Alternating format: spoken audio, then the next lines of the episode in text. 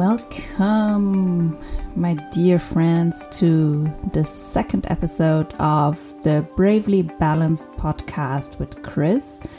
I am super excited that you're here. Um, the, even though this is the second episode, this is the first episode I am actually recording in English, and I'm really happy that like you guys are tuning in and listening to me talking about feeling guilty doing nothing.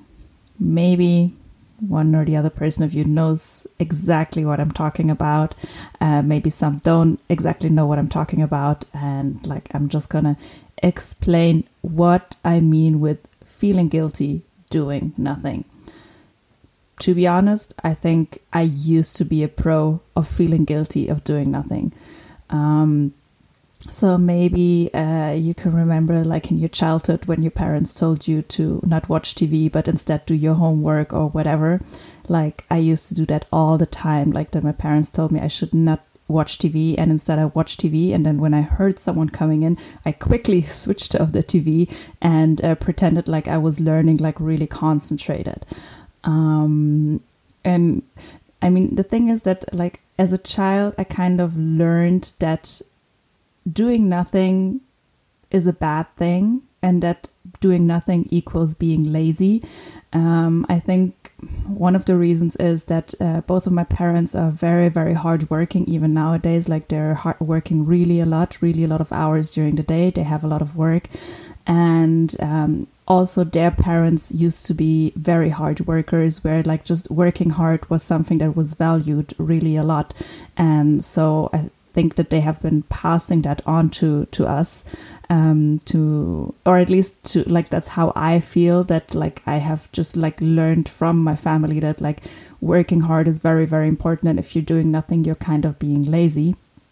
Um and that feeling i carried that on with me into my adulthood so um and maybe some of you are self-employed or even if you're not self-employed like i'm pretty sure that everyone once in a while feels that. Um, let's say like you're sitting at home i don't know like you're on facebook or tr- scrolling through instagram or whatever like really just literally doing nothing. And then someone comes in and asks you oh what are you doing? And like oh um, i'm working taking care here of this and this thing like just replying to this email and whatever.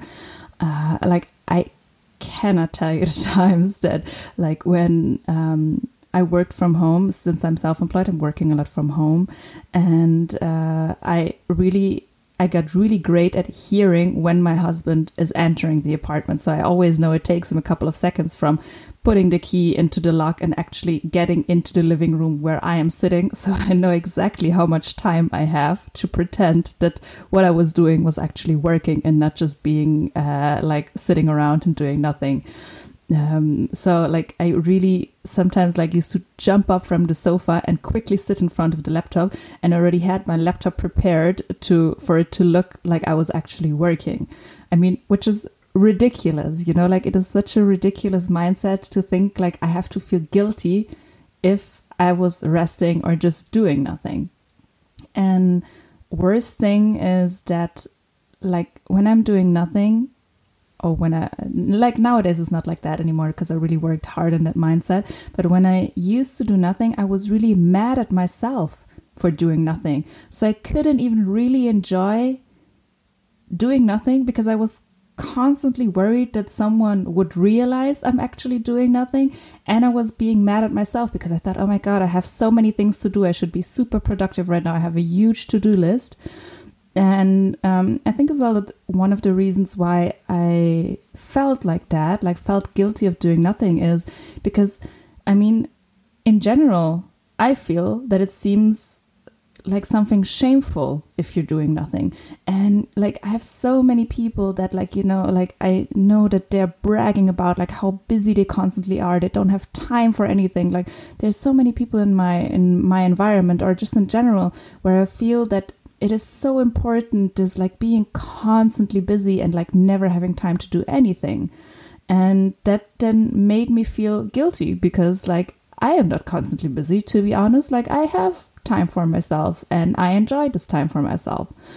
And then as well, what helped me a little bit, like changing my mindset, is that I realized that, for example, I often run workshops and classes, um, yoga classes at night or at weekends when other people are off. So when other people are not working, that's very often the time that I am actually working. So of course, there are many times that when other people are working, I am doing nothing or I can do nothing. And I also realized that it is okay if I don't work 10 hours every single day. Um, I mean, honestly, I'm a grown up. So I can take my own decisions. And if I enjoy watching Grace and Frankie on a Tuesday at 2 p.m. on the sofa eating nachos, then, well, that's what I decide to do and I enjoy it. And, like, honestly, if someone has a problem with that, then, well, just screw yourself. I mean, we shouldn't be so constantly worried about, like, what other people are thinking about us. And then, as well, being so hard on ourselves, I think, in my opinion. Um, but in general, I think that there are two main reasons why at least I feel that in our society that this feeling guilty of doing nothing, like why that is the case. I think that one, we think that we don't work hard enough. Like because very often, you know, like we we feel exhausted and we feel like we need a day off and we need some time off. Like even what we are feeling is that we haven't actually done a lot. Um, like, let's say that you're having, like, you've had a super busy day, like, you've done quite a bit, but nothing super important, you know, so nothing that would, like, move mountains or whatever, like, but just small things here and there, but still they're exhausting and we're thinking like oh we need some time off we need a break but we feel that like oh but we didn't work hard enough to get a day off or to get some time off and um, the other thing is that very often we're telling ourselves, okay, if I did this, this, and this, and this, then I earned and I deserve a break, then I deserve to do nothing. But so often we're setting this goal super, super high that it isn't even attainable. So, of course, like then in that case, we never ever actually deserve this break that we think uh, we have to do, like we have to get so many things done until we're deserving that break. So, I think that is one reason, just like that we don't work hard enough. And then the second reason is those limiting beliefs about working hard, what I already told you about myself, that we believe that we are not working hard. And like if we're not working hard, then we're lazy, we're being selfish, and we're being worthless. Um, and I think this mindset is still that that probably comes out of the industrial era, you know, where um, people, where most of the people used to do a lot of routine work and where hard and mindless workers were actually the most valuable assets. And this kind of mindset has been passed on through us, through generations, through our family, even though nowadays that like that type of work most of us aren't even doing anymore so we're doing nowadays most of us are doing a completely different type of work where like we need to actually think a lot and like where it's maybe more about like being like thinking than doing and where we don't need to where, where like we have to put our minds in and we're not creating as much with our hands, but which also means that it's just like a different type of work. And like maybe we can work more effectively, get more done, but then uh, we don't have to work as long. And so it's just like a completely different type of work that we're doing nowadays. So it's not this, um, like the most important is not this working hard and mindless anymore, but actually the complete opposite. So we have to try and change our limiting beliefs about working this hard.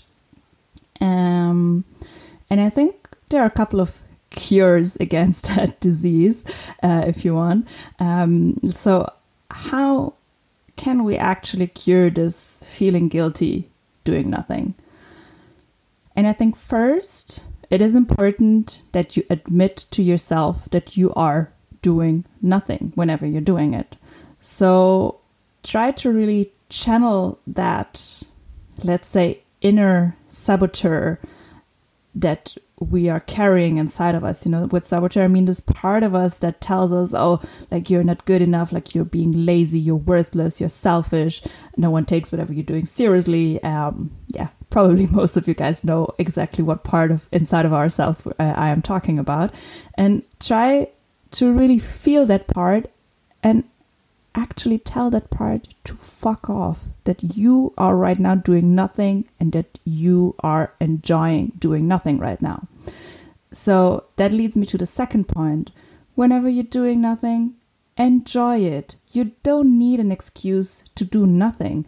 Like, you are your own person. Who cares what other things? You deserve this. And no matter if you just came from your holidays or if you actually had already, anyways, a very lazy day with not that much to do, if you right now feel like you need to do nothing, then that is you. And then you have the right to do that. You don't need an excuse. So I think that is um, the second important part, enjoying it. Um, third part that you should probably consider I don't know if that's the case for you, but if you feel like you need a break, like you need a rest super often and all the time, then maybe um, you can try and try and you or you should consider to get some help. Maybe talk to your partner talk to your friends and see if there is maybe a way that they can support you in some ways taking some of the chores that you need to do the whole time off of you so that you have a little bit more time once in a while to actually relax because maybe at the moment you're overworked and you really like that is really important for you to have like a time where you have a bit more more time to yourself.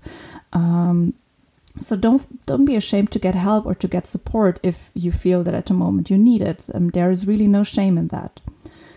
Then uh, fourth point is we as well need to differentiate between doing nothing and procrastinating things.